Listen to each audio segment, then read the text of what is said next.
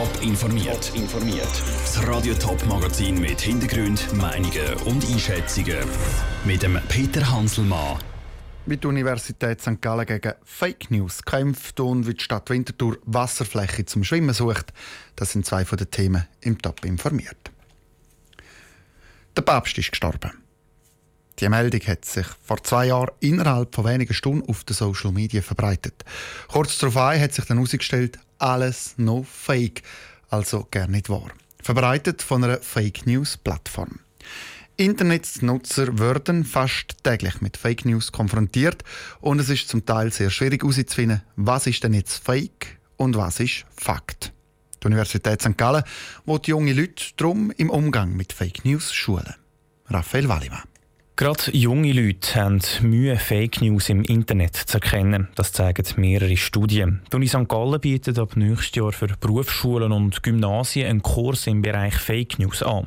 Im Online-Kurs wird Schülern beigebracht, wie sie zwischen Fake News und Fakten können unterscheiden können, erklärt Luca Moser, wissenschaftlicher Mitarbeiter der Uni St. Gallen, der das Projekt mitentwickelt hat. Es besteht im Prinzip aus einzelnen Lernvideos mit zwei Lernenden aus dieser Stufe, wo die Schülerinnen und Schüler können mit denen zusammen herausfinden anhand von verschiedenen Fragestellungen, wie dass man kann Informationen finden, wie man mit denen umgehen kann und so weiter. Es geht also um den richtigen Umgang mit Informationen. Unternehmen oder Persönlichkeiten, die Informationen im Internet verbreiten, haben nämlich fast immer Hintergedanken, erklärt der Luca Moser. Über das Facebook-Profil von Roger Federer können wir ganz schön zeigen, dass im Prinzip seine Posts teilweise gesponsert sind. Wir zeigen das einen Post, den er macht mit Mercedes-Benz, wo man ihn sieht mit einem wunderschönen Auto in einer super Stimmung und dann sieht man im Prinzip schön, wo dass man kann erkennen, dass das eben ein gesponserter Beitrag ist.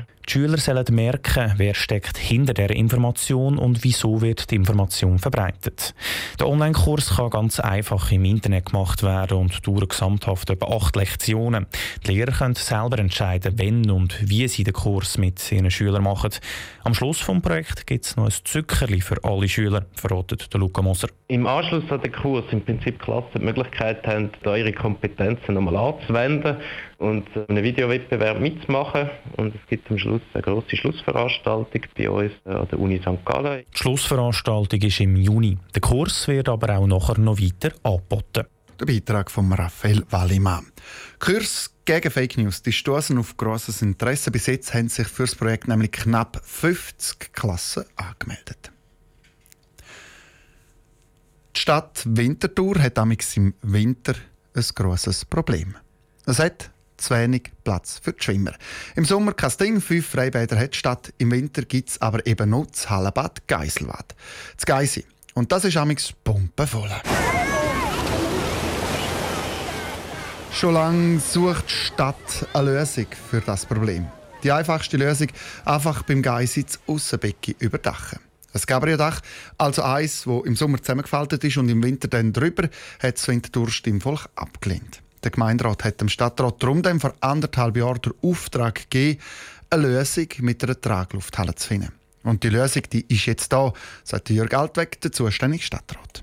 Das ist eine, so eine Traglufthalle, die ja mit Luft eben gehebt wird über einem Aussenbecken mit einer Folie, die unterdessen mit der Technologie so weit ist, dass sie doppelt so gut isolieren wie noch vor ein paar Jahren, was lieferbar war. Heißt aber immer noch, dass wir relativ viel Wärme eigentlich rausblasen. Aber es tut uns die Wasserfläche vergrößern. Die Wasserfläche wird grösser. Das sagt dann aber eigentlich auch schon der einzige Vorteil. Eine Traglufthalle verbraucht nämlich viel Energie und mit gut 2,5 Millionen Franken sie relativ teuer, sagt Jörg Altweg weiter. Lieber hätte er ein zweites Hallenbad. Bis die Stadt aber so weit ist, sage ich die Traglufthalle eigentlich schon okay. Wenn ich jetzt Schwimmer wäre, glaube ich, ist das ganz eine gute Lösung. Wir haben eine Überdachung über einem 50 Meter Schwimmbecken. Das ist ja, ganz viele Hallenbäder haben kleinere Schwimmbecken, also von dem her ist das sicher gut.